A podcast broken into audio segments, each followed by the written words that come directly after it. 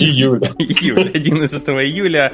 Очередной выпуск э, «Будни маленькой черепашки», и в студии отсутствует главный, главный ответственный за номера выпусков. Мне надо быстро посмотреть номер выпуска.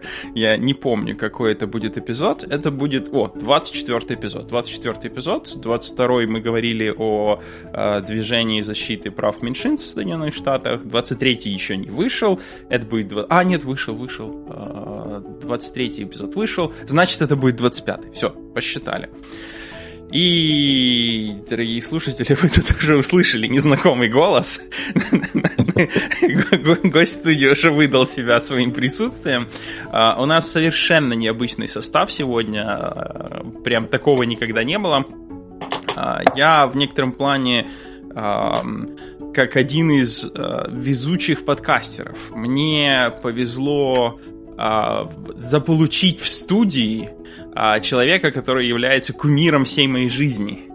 А, мало кто из подкастеров получал такую, такую почесть, возможность заполучить звезду, с которой мог поговорить. И у нас даже есть шанс, если вы, дорогие слушатели, себя будете хорошо вести, сделать этот выпуск не последним в, в, в таком составе. Ну, а теперь, собственно, приоткрою завесу, завесу таймы. Сегодня в студии мой, мой отец, а, Владимир Владимирович, который по совместительству еще и со мной имеет одну фамилию. Сами догадайтесь, сами догадайтесь, какую. Изначально подкаст задумывался как э, подкаст о том, где э, я могу говорить все, что происходит вокруг.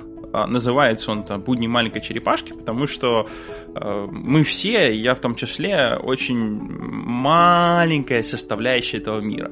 И за то короткое время, которое нам уделено в этом мире быть, мы вот его исследуем, смотрим, что вокруг, много нам чего непонятно, много чего нам останется непонятным, но а, на, вот, вот в этом огромном мире а, наверное, больше всего, как минимум на меня, конечно же, влияние оказала это моя семья, а, мой папа, моя мама, поэтому очень много мыслей, которые мы тут с вами говорим, а, вы понемножку начнете понимать, откуда они у меня взялись, откуда они пришли. А, я не на, совсем не, на, не, ненадолго замолчу и спрошу Владимира Владимировича, попрошу буквально двумя словами рассказать людям рассказать людям все, что вы бы хотели, люди вас знали перед тем, как мы пойдем дальше. Кто, что, откуда. Самое малое. Э, я закончил Киевское высшее военное инженерное авиационное училище. Э, после этого через какое-то время прослужив, закончил э, Академию Жуковского. И та, и другая системы, я считаю, дали очень много на мировоззрение. Там учили не только профессии, но и учили, как думать, как общаться, где какие цели. И я считаю, что получил очень хорошую школу, не только профессионально, как военный, но и просто очень серьезную человеческую школу. Также мне повезло работать с коллективами, в которые я попадал. У меня не было попаданий в плохие коллективы, и в каждом из них э, я видел очень много ярких личностей, интересных. Ну и, наконец, э, сам период э, становления Украины как самостоятельного государства сам по себе очень интересен, и несмотря на то, что работа по переходу из Советского Союза в Украину была крайне тяжелой, этот период э, многому научил и э, дал возможность отработать много вопросов и э, показать себя и сделать что-то, за что потом, оглядываясь назад, ну, по крайней мере, было радостно. Ну, если вкратце, то так, закончил э, службу экологом в генеральном штабе и э, длительное время после этого занимался теми же вопросами, но без погон. Э, что тоже крайне интересно. в двух словах уже не получается. Ну, основное было сказано. А, Спасибо. А, подожди, подожди, а можно еще уточнить и вот. рассказать о текущей деятельности, потому что э, ваше влияние на Украину после, после э, выхода на дембель ничуть не уменьшилось, а сейчас, возможно, и, и, увеличилось. Но я не знаю, насколько это можно говорить. Влияние на Украину, наверное, так очень крупное. Влияние на моих коллег, на друзей, с которыми э, работаем, э, естественно, есть. И тут э, это не влияние, а взаимодействие. Это более точный термин. Сейчас основная работа моя в Национальной ассоциации киберзащиты. Мне представляется, что я смог бы внести там свой конструктивный, чем работаю, но в силу подготовленности моих коллег я считаю, что вот в этой сфере я как раз учусь у них.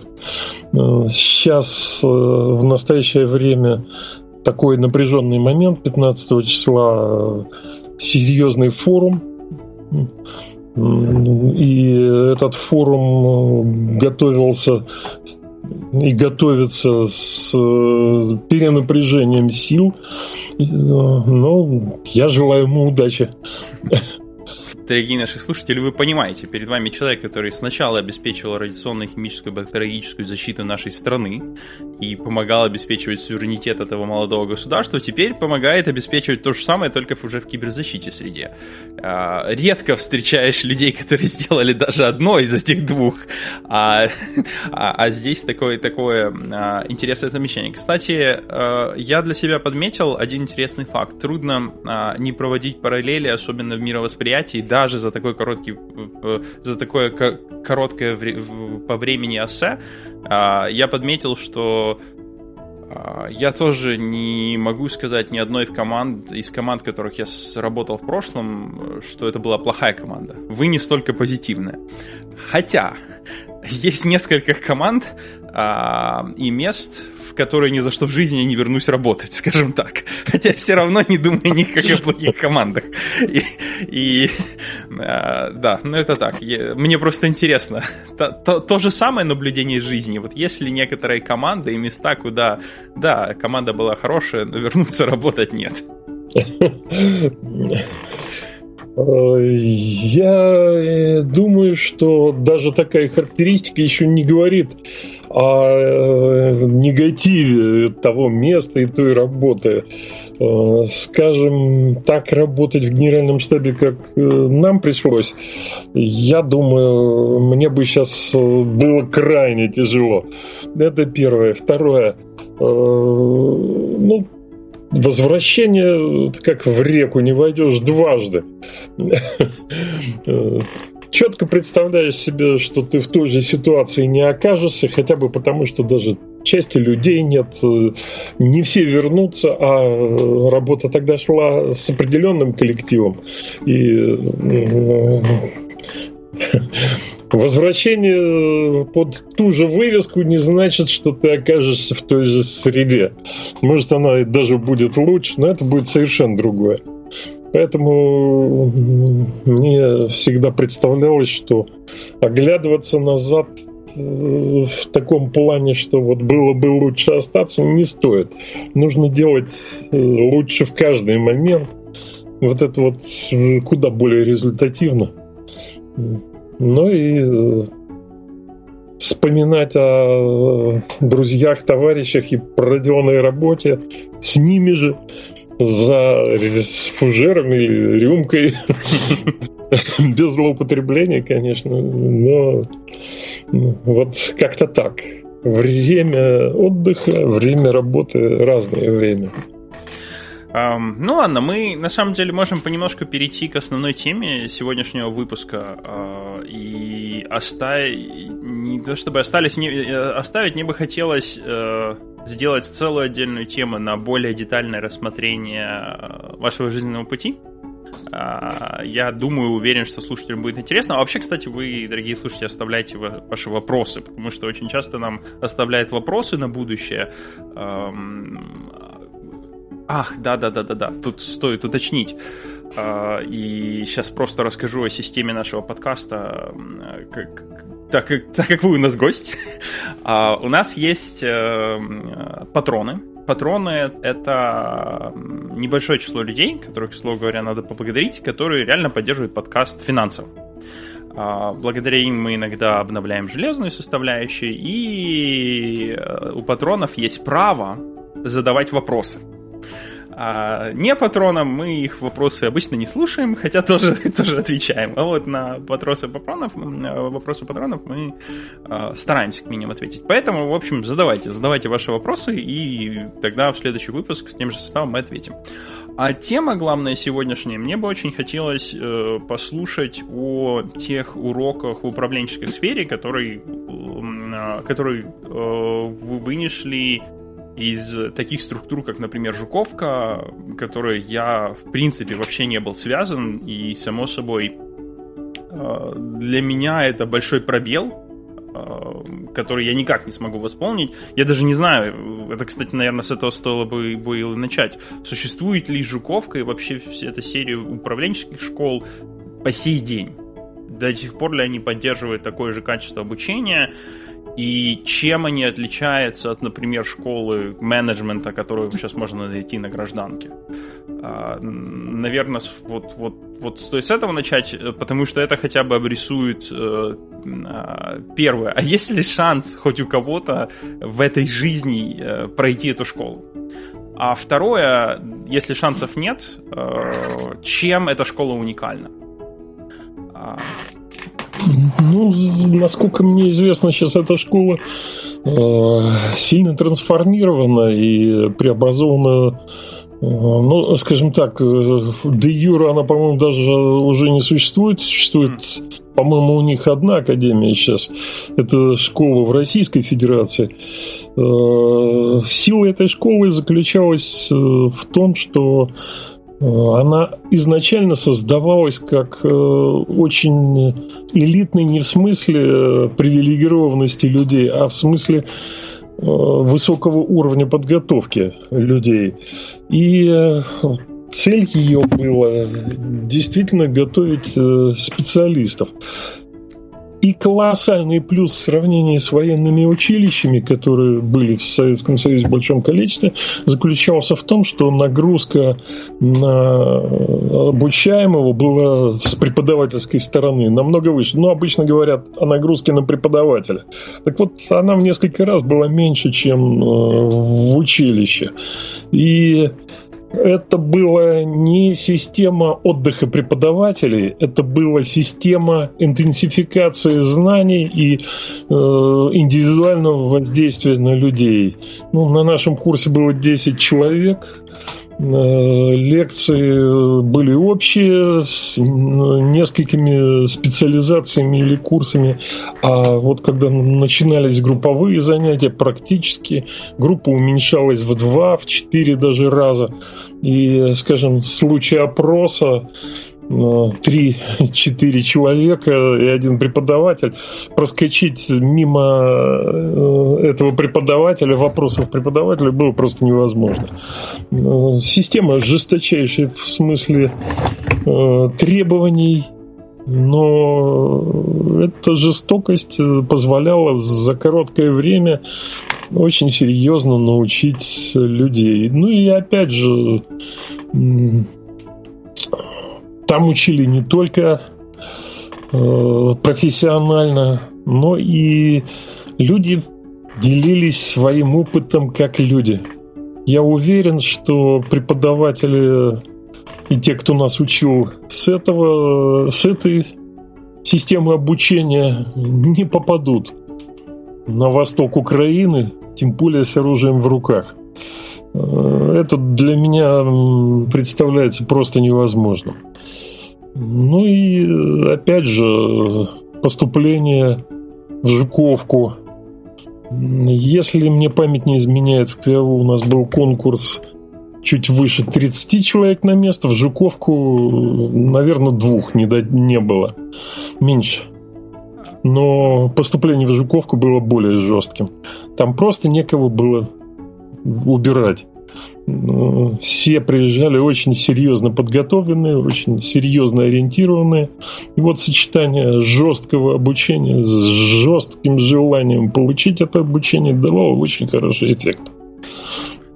Я думаю, что наша система обучения в Украине э, многое взяли от лучших вузов, не только Жуковки, а от многих лучших вузов не с политической, разумеется, стороны, а с э, профессиональной и технической. А, тут, тут надо уточнить, КИАВУ это Киевское высшее инженерное авиационное военное. военное инженерное училище. У него несколько названий было. Тоже замечательный вуз, э, сделавший э, ну, неимоверное количество действительно талантливых офицеров, грамотнейших инженеров. Если кто-то знаком с этой системой, то он однозначно жалел о том, что эту систему уничтожили. Там обучалось такое количество иностранных специалистов, которые бы не только это КВАУ держали на плаву финансово, но еще и приносили прибыль Министерству обороны и всему государству. Но, тем не менее, нашлись умные головы, которые уничтожили такой сильный ВОЗ. Это одна из печальных страниц нашей истории. Еще когда-нибудь об этом будут говорить. Я не могу не заметить, что в этом плане э, в очень многих местах я старался, а, старался идти по стопам своего отца, и вот здесь у нас интересное пересечение. Несмотря на то, что я, я не учился в КИАВУ, но мое учебное заведение находилось ровно в той части, где находилось КИАВУ, где... Когда-то. да-да-да-да-да. Так что а, до сих пор помню, как мы, э, мы гуляли с Владимиром Владимировичем по части, он мне рассказывал, где какие корпуса, где какие э, какие постройки, для чего они использовались, и, в общем-то, знал намного больше, и сейчас знает намного больше, чем я когда-либо выучил об этой части, э, несмотря на то, что я там довольно много времени провел.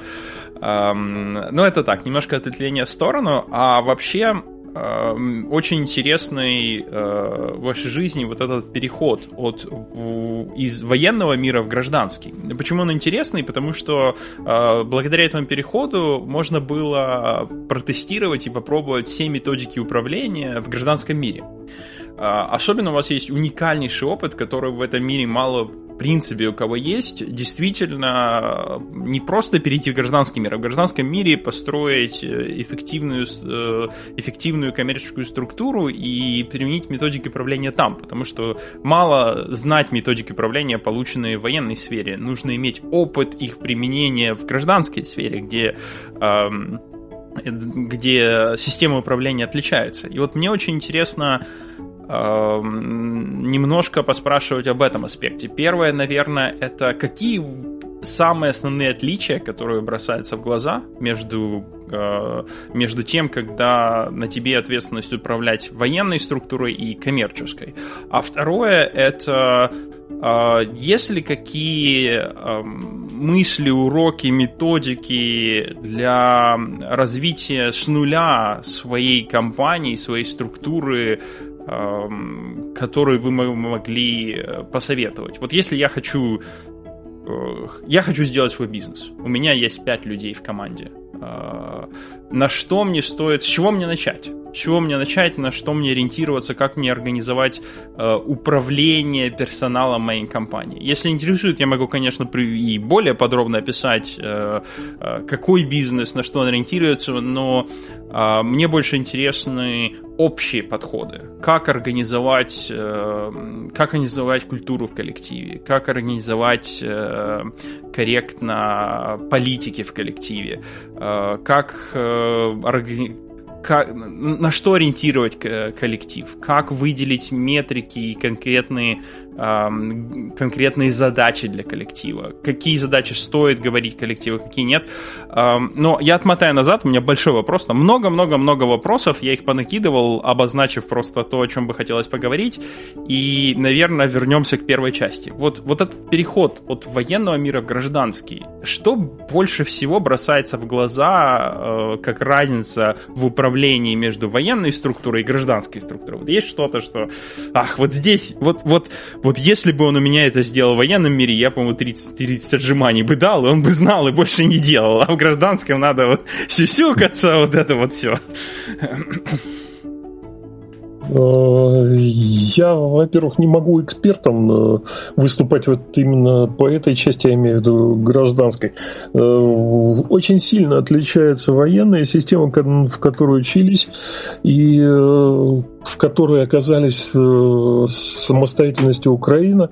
Я учился, напомню, при Советском Союзе.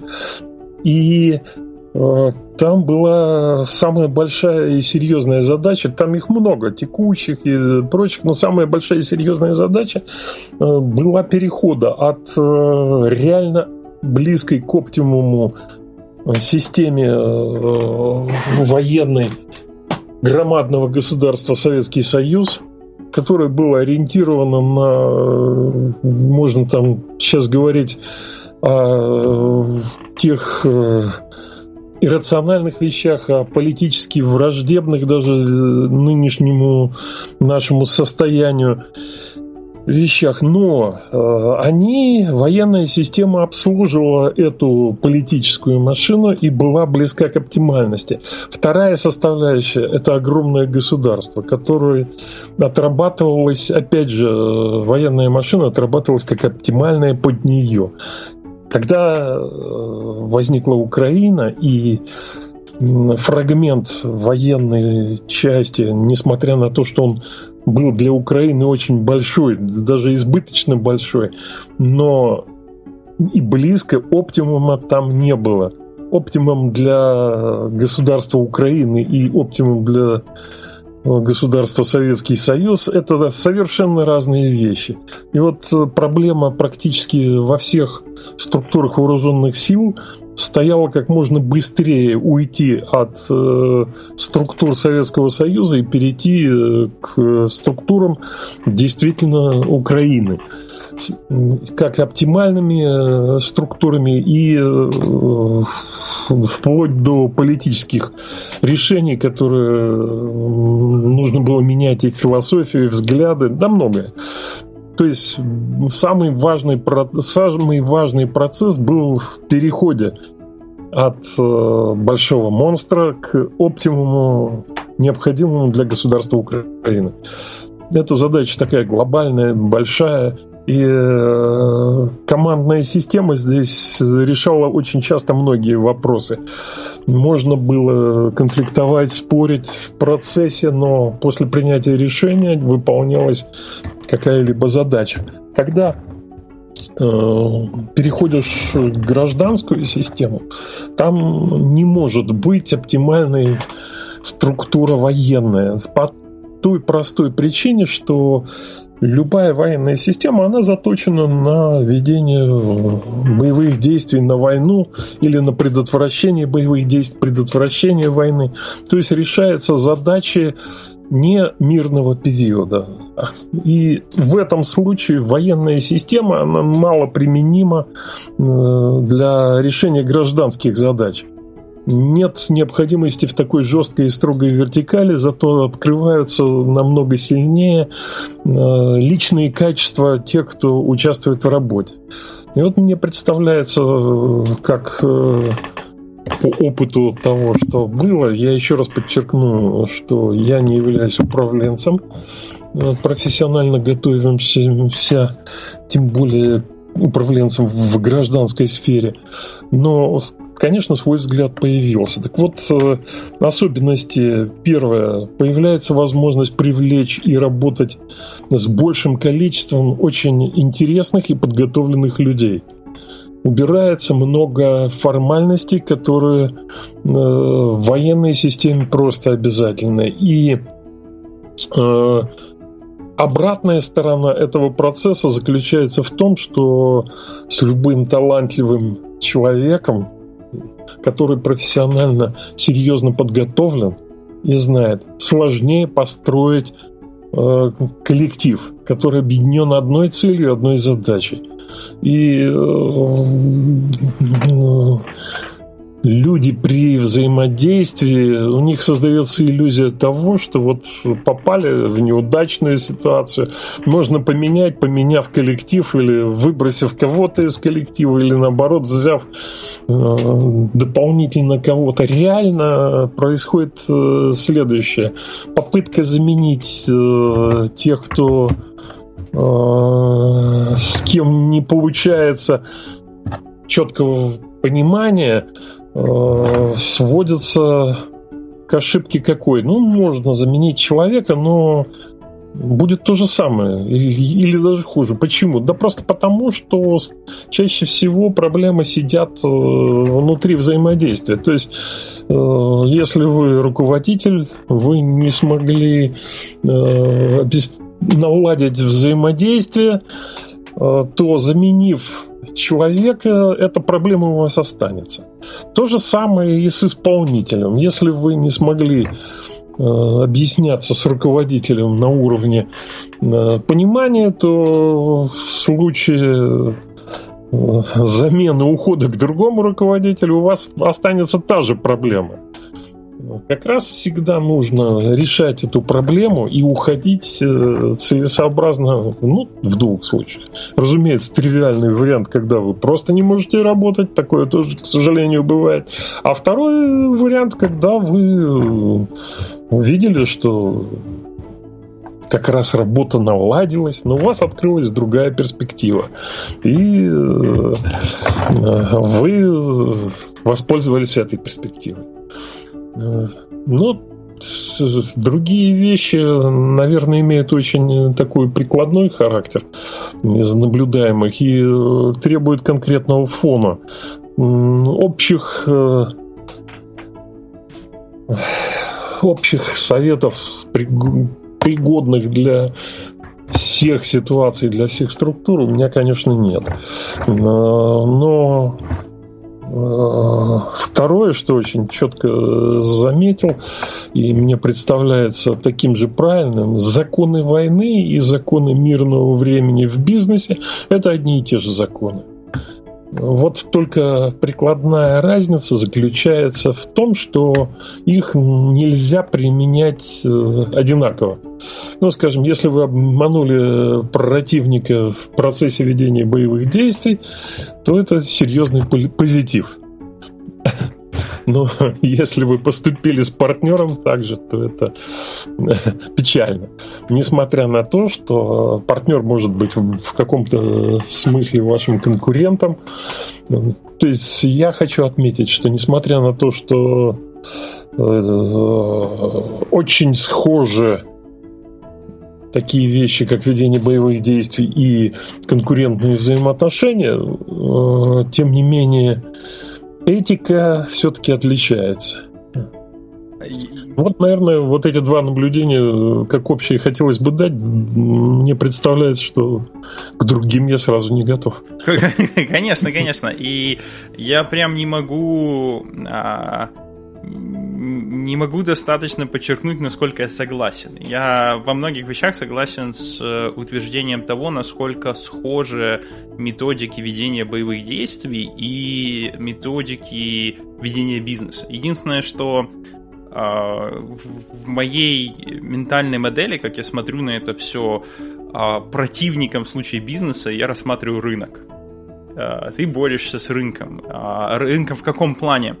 А, и вот тут, где, э, мне кажется, э, методики, культура э, и инструменты, которые военные используют уже давно, очень хорошо ложатся на бизнес.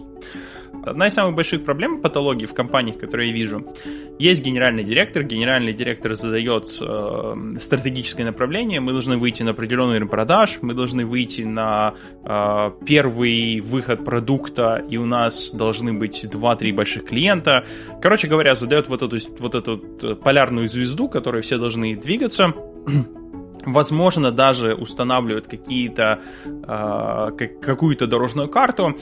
А дальше есть дичайшая проблема между вот этой пирамидальной структурой компании, между голом, который установлен сверху, и списком маленьких-маленьких задач, которые получает исполнительный снизу. Потому что на самом деле эта иерархическая пирамида, она, несмотря на то, что выглядит как пирамида, в ней вот эти процессы совершенно не, а, обычно не устаканены, где вот эта полярная звезда э, перерастает в Э, вот эту промежуточную часть пирамиды, где менеджеры менеджеров, а потом непосредственно менеджеры коллектива э, разбивает это на задачи, которые правда позволяют сдвинуть компанию в нужную сторону. Это прям классическая ситуация, когда э, вот эта вот нижняя часть пирамиды приходит сотрудник на я, я, я понимаю, вы, вы, коллега, наверняка давно а, не были вот в этой нижней части пирамиды, если вообще когда-либо были. Но вот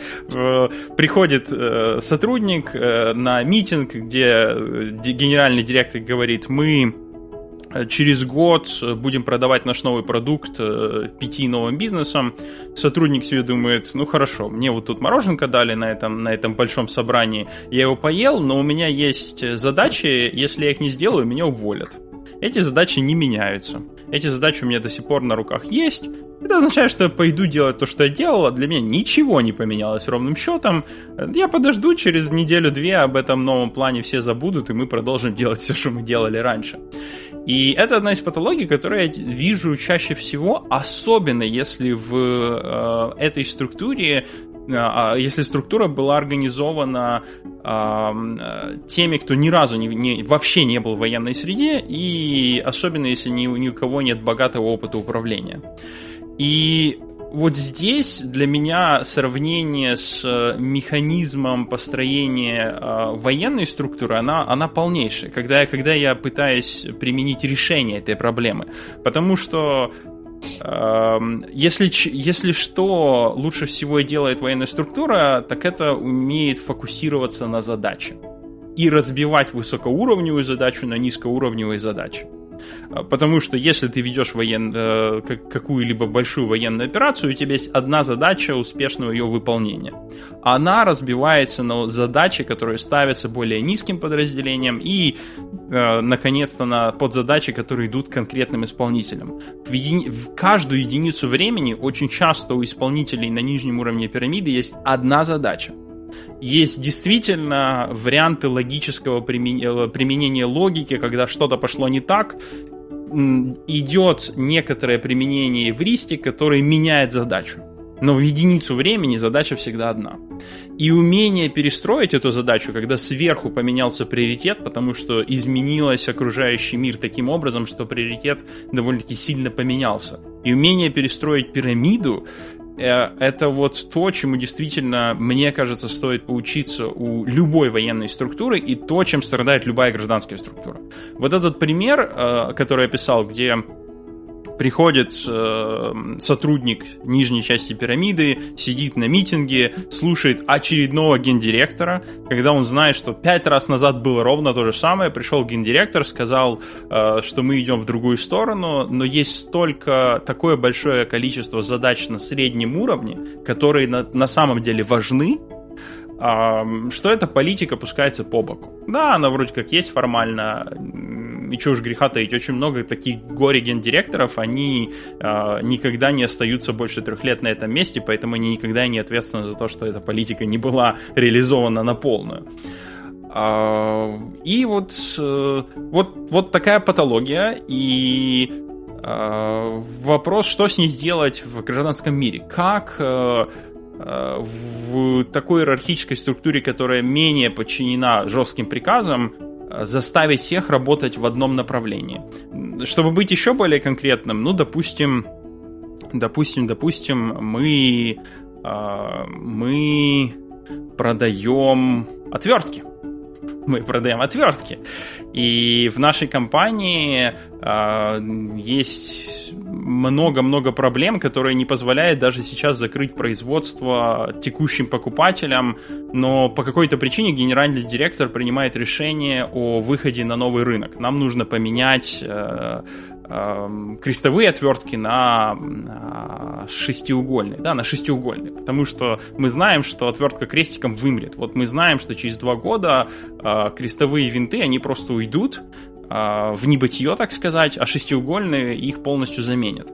На текущий момент времени наши крестовые отвертки это основная часть бизнеса, и если сказать, что мы просто переходим на шестиугольные отвертки и даже при, сделать дорожную карту, проблема в том, что э, вот это среднее звено, у них до сих пор есть текущие пожары на которые они по-прежнему раз, э, расходуют свои силы.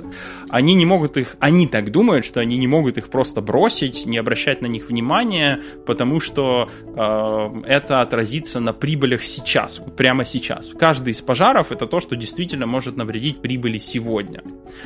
И повторюсь, в военной организации это решается просто. В гражданской организации, как вот э, привести эту политику в исполнение, чтобы все, включая самый нижний уровень, думали о том, а правда ли мы успеваем через три года перейти на выпуск шестиугольных отверток, здесь этот вопрос открыт. И э, есть ли какие-то мысли по теме того... Во-первых, вопрос. Видели ли вы подобные патологии в гражданском мире? Я, я их видел уйму, честно скажу. Но... А, слава богу, что, что не всегда есть, есть где-то 4 из 10 команд, которые вижу, где хорошо построено вот это взаимодействие налаженное. Может, вы не видели, потому что вы приносите как раз вот ту часть, которая, которая позволяет это починить с самого начала. Тогда хорошо, может, для вас это даже не проблема, а, потому что вы сразу же составляете иерархию правильно. Но вопрос первый, видели ли вы это в жизни? И если да, то, то чинили ли? Тут, э, наверное, первое сразу же, что бросается в глаза, это параллель, которую вы озвучили. О чем идет речь? Э, если какой-то специалист приглашен на рабочее совещание, и, мягко говоря, он понимает, что делать ему там нечего, то он не должен быть на этом совещании. Строго говоря, вот здесь действительно военный принцип очень хорошо работает. В военной системе часто собирают всех, но для чего? Ну, например, читать э, приказы, там, разбирать какие-то вещи, то есть все, что касается всех. Но если принимается или отрабатывается какое-то решение, там только те, кто участвует в этом решении. Э, может быть, это не так идеально, как звучит, там может быть разные люди, но принцип именно такой. Приглашаются те, кто участвует в работе, те, те, кто не участвует, присутствовать не то, что могут не присутствовать, они а не должны попадать на эти совещания. А, у меня, я тут руку поднял, я, я должен уточнить, я неправильно писал. Само собой, я имел в виду вот как раз этот случай, когда приходит гендиректор, и гендиректор всем в компании объявляет, через три года мы должны перейти на выпуск шестиугольных отверток. То есть вот это не, я говорил не о совещании, куда приходят, потому что я согласен, на совещании по э, какому-то вопросу должны те люди быть, которые действительно принимают решения. Кстати, о совещаниях мы отдельно поговорим. А вот это именно когда, вот как, как вы сказали, читать приказ. Пришел гендиректор, читает приказ. Через три года мы обязаны начать выпуск шестиугольных отверток вместо крестовых потому что крестовые полностью уходят с, с маркета. А, но от того, что этот приказ в гражданском мире был выпущен, вот, вот здесь начинается проблема. От того, что в, когда в гражданском мире был выпущен приказ на всю организацию, это вообще ничего не значит. Дальше начинается самая проблемная часть. Как заставить организацию правда поверить, что это не, не, не очередной гендиректор, который просто размахивает флагом и уйдет через два года, а потому что менеджеры под ним будут отвечать за, а, за разработку более детальных планов. Менеджеры под ним за разработку еще более детальных планов. Очень редко гендиректор э, имеет полную силу управления всеми. Скорее всего, это если гендиректор исполнительной ветки, рядом еще есть гендиректор, ну, например, маркетинга который может вообще не поверить а, в происходящее. У них могут начаться конфликты дорожных карт. И я вот конкретно имел в виду по вот, такому, вот таким сборам всех. Когда приходят, озвучивают приказ, А, но проблема в том, что вот эти все, в отличие, опять же, от военной среды, они уже, уже опытные. Они знают, что тут три года стоял другой гендиректор, который озвучил другой приказ, который так и не был выполнен. Потому что у конторы есть э, вот эти пожары, э, когда им нужно срочно на сегодня а, закрывать какие-то краткосрочные вещи, которые повредят краткосрочные прибыли, например, а, продажи. И они продолжают с ними бороться. И никто не инвестирует вот в этот приказ, потому что это через три года. Зачем нам сейчас-то что-то делать? Вот. Может, один из 15 менеджеров, который под этим гендиректором сделает эту дорожную карту. Он сделает, посмотрит, ага, вокруг меня еще 14 менеджеров, которые не телятся. Ну и он тоже не будет. Вот. Ну, что характерно, э, тут вы буквально прозвучало то, что военная система и бизнес – это системы, развивающиеся по одним и тем же принципам. В военной системе тоже существует такая шутливая истина – не спеши выполнять приказ, потому что придет следующий, отменяющий первый. То есть это, как говорится, везде одинаково. Речь идет э, не о информировании, что через три года будет будет четвертый, а э, о том, что это все-таки система обучения, а управление. А управление подразумевает, скажем, правильно или неправильно. И если после принятия решения о переходе на шестигранные отвертки 7-8 не играет роли, э, не следует никаких действий, то, конечно, это уже не управление, ну, декларация, которая ну, за, заранее будет провалена. В вооруженных силах всех стран существует один из ключевых принципов отдаются только те приказы, которые могут быть выполнены и должны быть выполнены.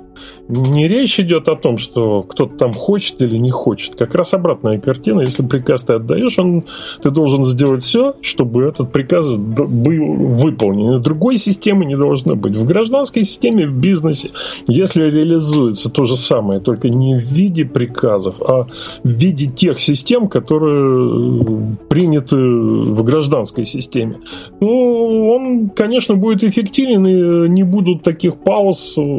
Если вы дали приказ о переходе, стратегическом переходе, то вы даете первому ближайшему звену такое же указание подготовить этот переход в их компетенции.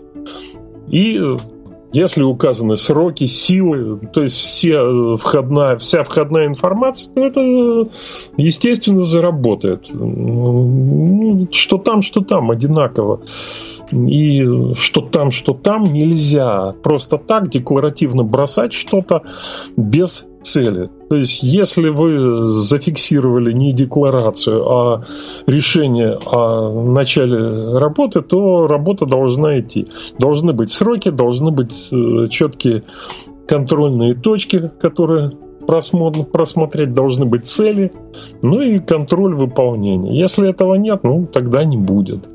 Э, единственное отличие, я еще раз подчеркну, что здесь нужно действовать в соответствии с разностью структур.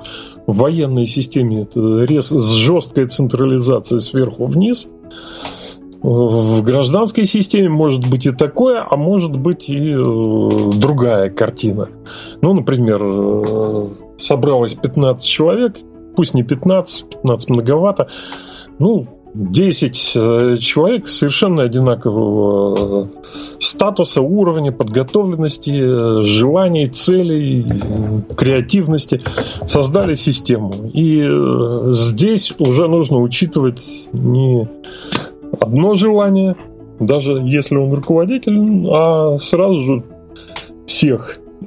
Ну, опять же, и если коллектив, когда создаются такие коллективы, когда э, люди, создавшие структуру, бизнес-структуру, рассчитывают на синергию своих действий.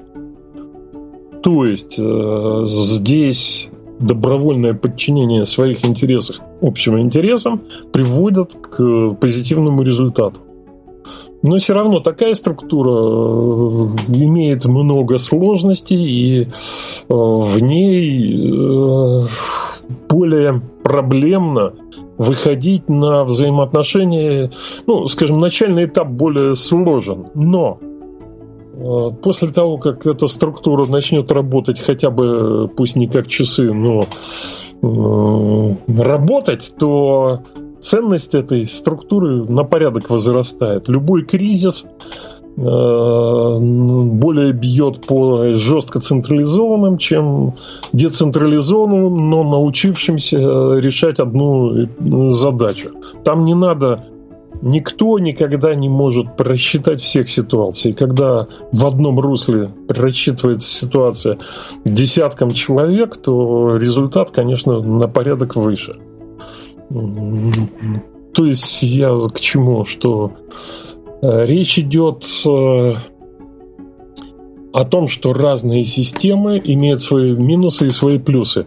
И нужно учитывать эти э, минусы и плюсы. Если научиться учитывать их, то из системы добиваешься максимальный результат.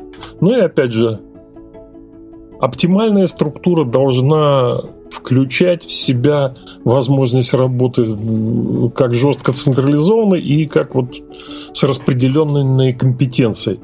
Ну, что имеется в виду? Э, всегда назначается глава, генеральный директор, там просто директор или президент, например, как в нашей структуре. Куча компетенций, он должен решать самостоятельно, не оглядываясь и э, это должно пониматься всеми остальными, поскольку по каждому вопросу собирать хурал, это ну, даже не маразм. Это грохнуть эту же фирму. Лучше не начинать. Ну, если такие ключевые вещи отрабатываются, то успех на войне, успех в бизнесе, мне так кажется. А, я здесь, здесь много, много интересных вещей э, было сказано. Кстати, я начну с эм, а, комментария о приказе и возможности выполнения приказа. Почему-то мне это напомнило генерала, который постоянно приезжал с проверкой еще во время учебы. Это был я, я, к сожалению, не помню его, да, наверное, не стал бы его озвучивать, даже если бы вспомнил, но это был настоящий генерал. Вот, вот настоящий, в том плане, что если он приезжал с проверкой, то мы заранее знали, каким путем он будет идти. Поэтому, если он приказывал покрасить, то ровно красили вот тут путь. Он всегда ходил одним и тем же путем. Но это так, в шутки в сторону.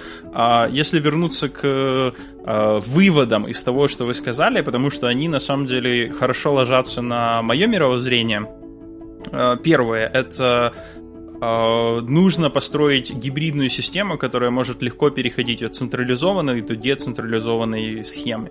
Э, второе, где можно, нужно применять децентрализованную систему, в случае ее неэффективности тут же приходить к централизованной. Что имеется в виду?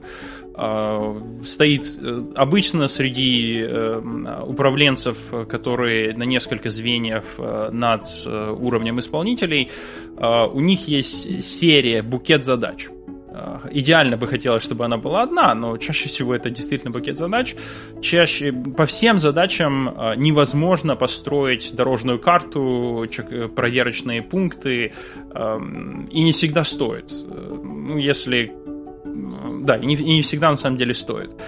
А, генеральный директор в этом случае дает задачу, вот как мы сказали, через три года быть, э, перейти на шестиугольные, шестиугольные отвертки. Это не единственная задача организации. Сама собой, организация зарплату еще должна платить, и все эти пожары, которые организация тушит, тоже нужно, нужно выполнять. А, дальше, собственно, коллектив а, менеджеров, работающих на гендиректора, будет ответственен на самоорганизацию и и разработку дорожной карты.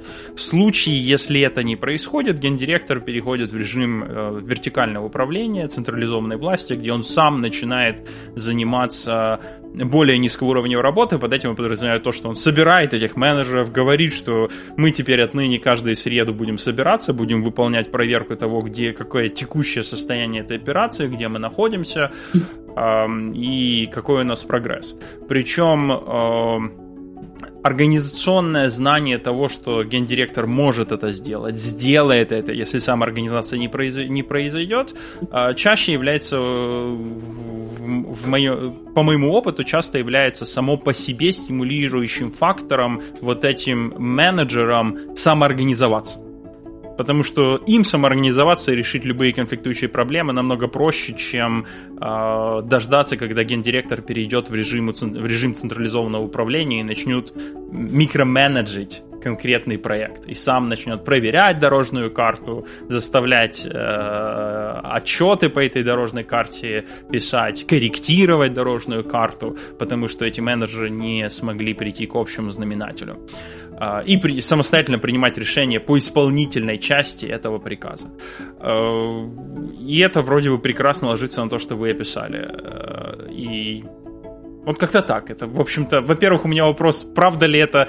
Я попытался своими словами пересказать основные выводы, которые я для себя вынес из, э, из того, что было сказано. Я абсолютно согласен э, с такими выводами. В общем-то, определенный уровень обобщения. Говорю много, получаем короткие выводы. Это очень хорошо.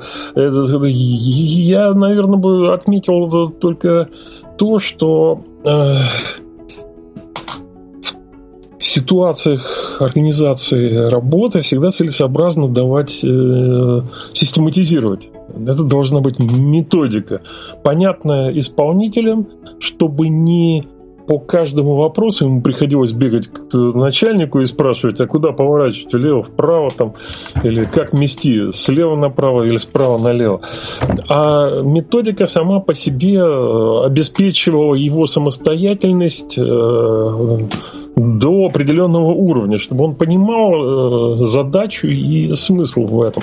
Так вот, э, такая методика существует, она э, организ... реализована в европейских стандартах, которые сейчас приняты в Украине.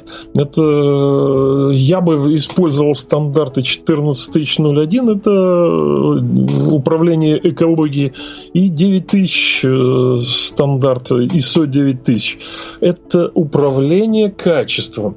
Там э, смысл, ну, если я так немножко упрощенно э, говорю, ставится обязательно задача с, э, и формируется политика выполнения работы.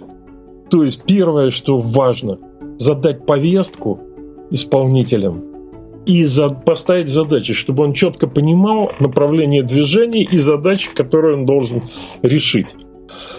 В ходе работы, естественно, будут отклонения, что-то получится, что-то не получится, поэтому дальше идет реализация, не реализация, а оценка проделанной работы, которые обязательно выходят на э, причины и предложения по его, его устранению. Формируется новая политика решения этих задач. И замыкаемся сформировали новую политику и заново начинаем ее действовать. В этих стандартах она описана куда более подробно и четко. Это действительно очень сильный стандарт. Я считаю, один из э, принципиально лучших стандартов, ну, практически, практичных стандартов. Несмотря на то, что он относится к группам управления, там, в одном случае качества, в другом случае экологии, но он обобщенный, он при, практически описывает э, алгоритм близкий к оптимальному для любого любой вид для любого вида деятельности и бизнеса. Э, в свое время в ГШ нам, нам мы столкнулись с проблемой, э, опять же, в рамках перехода к какой-то оптимальной структуре именно для Украины в своей локальной задаче, э, мы столкнулись с тем, что э, существует и оценка подходов, что считать позитивным, что негативным. Важно выделить именно и это.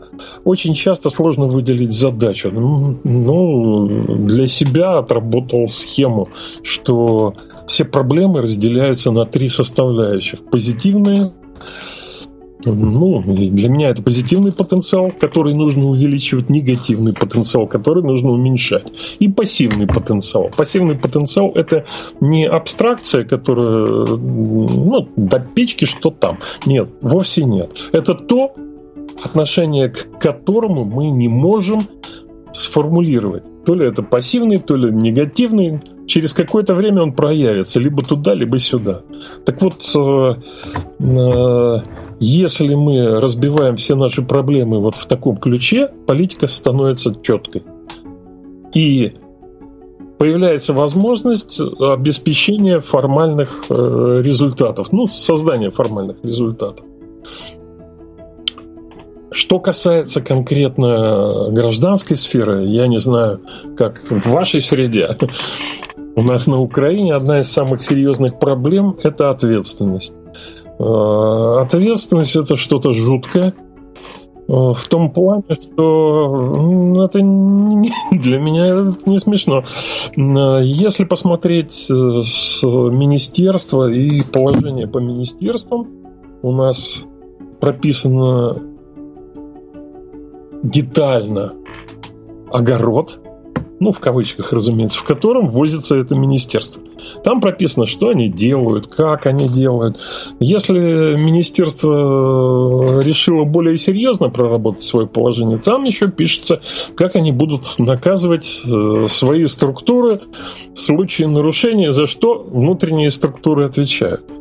Но реально э, работа министерства, с моей точки зрения, во многом теряет смысл, если не прописана ответственность министерства, за что оно отвечает. Так вот, это болезнь сверху донизу. Каждая структура, которая у нас есть, стараются уйти от ответственности. Я подчеркну, э, положение силовых министерств я не изучал, но там э, существует э, куча документов, которые вводят эту ответственность, я думаю, даже до уровня министра. Не знаю, как для до главнокомандующего вооруженными силами, но на очень высокий уровень они выводят. В несиловых министерствах, к сожалению, ситуация такая, что прописано, чем они занимаются, то есть чем разрешено им заниматься, но никакой ответственности за принимаемые решения, за провалы они не несут. И одна из самых серьезных задач, э, вот с которой мы сейчас столкнулись, например, в киберзащите, именно национальная ассоциация киберзащиты после анализа столкнулась с тем, что э, отсутствие персональной ответственности и ответственности структур становится серьезной проблемой в создании национальной системы кибер... эффективной национальной системы киберзащиты. Потому что практически любая кибератака, серьезная кибератака, она требует взаимодействия и действия всех одинаково. И если какое-то министерство вопреки всем требованиям, просто-напросто не выполнила свою работу, то с него, в общем-то, и требовать э, нечего. Поскольку занимались мы, ну, как э, с анекдотом про клячу, которая побежала на, на конкуре не смогла. Ну, я же я старалась, но не смогла прибежать первой. Так вот, э, для ряда задач ответственность, э, отсутствие ответственности э, серьезных структур очень серьезная проблема. И для, в принципе для структур гражданских, мне кажется, это часто бывает большой проблемой. А это на самом деле описание, это вот описание ровно того, о, о чем я говорил, просто с другой стороны. Это вот, вот как раз оно, когда когда, ну, скажем так, вот в примере с шестигранной отверткой вышла одна отвертка на маркет, ее вообще никто не купил. Ты приходишь к маркетингам, ну что, у них была задача, они ее выполнили, статью написали. Ты приходишь э, к менеджеру продукта, он опросил двух клиентов, вот опросник, вот результат опросника, он это переконвертировал в требования. Ты приходишь к инженерам, они тебе говорят, вот требование, вот идеально соответствующее требованиям шестигранной отвертки. А никто ее не купил. И никто не отвечает за то, что продажи стоят колом. Все свою работу идеально выполнили. Все получили лычку, все получили повышение, все получили бонусы, а отвертку никто не купил. И, и все вроде бы вот у них метрики, вот у них выполнение задачи.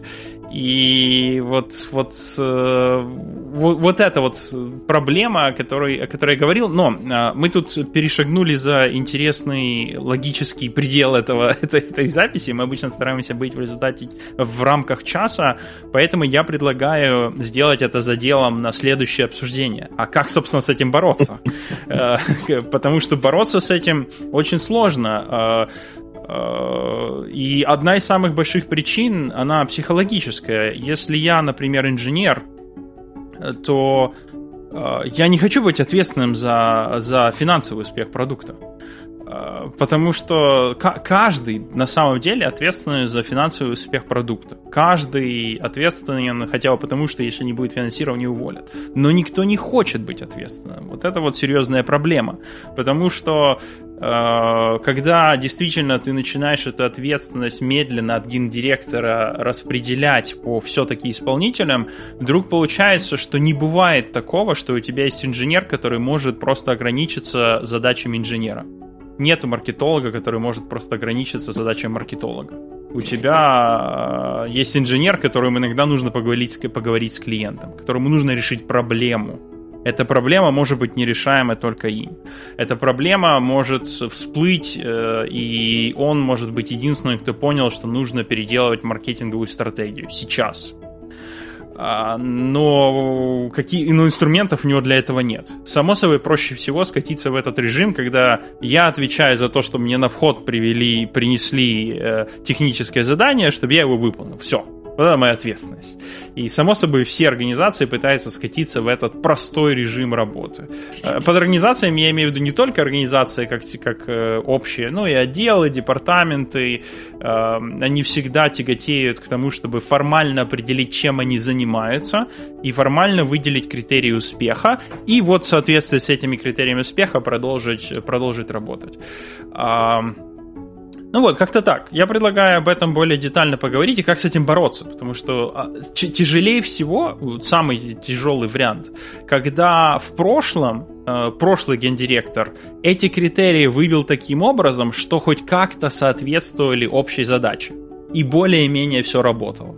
Приходит новый гендиректор, ему нужно поменять э, стратегию, а новая стратегия совершенно не бьется вот с вот теми критериями, которые у них есть, а, а, а меняться нужно. А, как-то так. А, я еще вопрос, есть ли какие-то последние замечания по этой теме, по любой теме, вообще что угодно перед тем, как мы понемножку начнем сворачиваться, а зазор на следующий разговор уже точно есть. Ясно. Ну, здесь мне представляется не так уж неправильно то, что, скажем, тот, кто пилит напильником, не желает отвечать за финансовую сторону. Как раз э, не надо тащить э, человека, который не хочет этим заниматься, в это дело. Действительно, э, кого-то надо назначить. И второе, вот этот стандарт, о котором э, говорили, европейский 2, я назвал, ISO 14001 и ISO, ISO 9000, они как раз настроены на то, чтобы выявлять, что же за причина такой ситуации. Может быть, э, скажем, шестигранники нужно делать с вогнутыми гранями или выпуклыми наоборот, чтобы отвертка спокойно проворачивалась, даже если не ворочается винт. Ну, может, это все, всех как раз всем и нужно. Просто покрутить там что-то. Э, сделать вид, что покрутил. Э, может быть, сама идея неправильная. Народу, которые ходят в магазин, в котором пытаются продать отвертки, а там работают только гаечными ключами. И все. Никаких отверток. То есть, э, там как раз на это и настроено. И опять параллель с военной системой.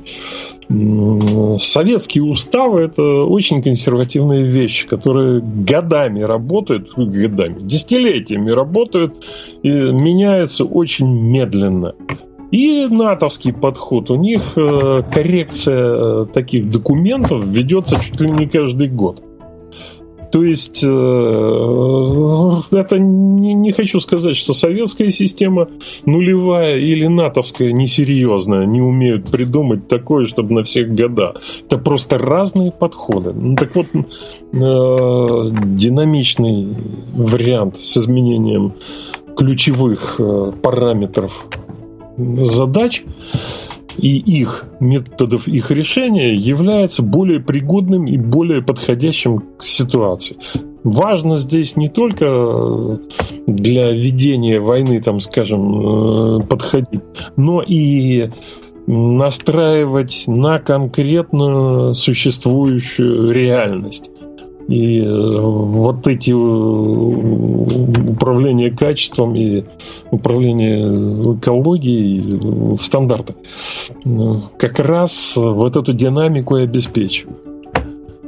Ну а то, что это целесообразнее, можно просмотреть по концепциям. Концепции разные, ну, наверное, это отдельная тема. Тут а... можно тоже говорить. Да, я бы хотел в следующий раз я сделаю домашнее задание, прочитаю стандарты, и было бы очень интересно подискутировать и узнать ваше мнение. Я бы рассказал, как я решаю эту проблему, а, показал бы стандарты, было бы очень интересно услышать ваше мнение о том, как мне стоит себя подкорректировать. Вот. И я сделал, у меня будет домашнее задание и стандартами ознакомиться, э, чтобы я хоть мог э, хоть как-то э, говорить о том, где я уже их реализовываю, где нет, почему, мне кажется, я их не должен или должен реализовывать в какой-то части, или наоборот, почему я думаю, что мне как можно быстрее нужно на них перейти. Но пока, конечно, конечно, у меня нет возможности никакого мнения сказать, потому что я их просто не помню. Я когда-то давно читал переведенную, кстати, благодаря вам переведенную редакцию, вот, но совершенно уже забыл, уже совершенно забыл. Ну, а на чем действительно давайте, давайте закругляться. Всем спасибо спасибо. А, да, последнее. Перед тем, как мы закончим, э, классическое. Спасибо большое нашим патронам за поддержку подкаста. А конкретно. Спасибо вашим, э, нашим патронам или вашим. Эм, в данном случае это одно и то же, как мне кажется. А, да, давай, и быстро поименно. А, спасибо О. Никита Ложников, спасибо Алексей Пи, спасибо Слава Симушин, спасибо Матемера, спасибо Павел Конкин, спасибо Владимир, спасибо Павел, спасибо Константин Бо, а, спасибо Анастасия Саричева, спасибо, спасибо Сергей Бояков, спасибо Джош, спасибо Андрей Колосов, спасибо Николай Разуваев, спасибо Леонид и спасибо Игорь Копил успел. Надеюсь, я правильно произнес, фамилию, потому что это новый патрон, э, и поэтому извиняйте, если, если неправильно произнес. Э, вы оплачиваете хостинг этого подкаста, вы оплачиваете несколько железяк для этого подкаста. Спасибо вам большое, без вас он бы не существовал. Все, реклама, реклама и спасибо патронам закончилась.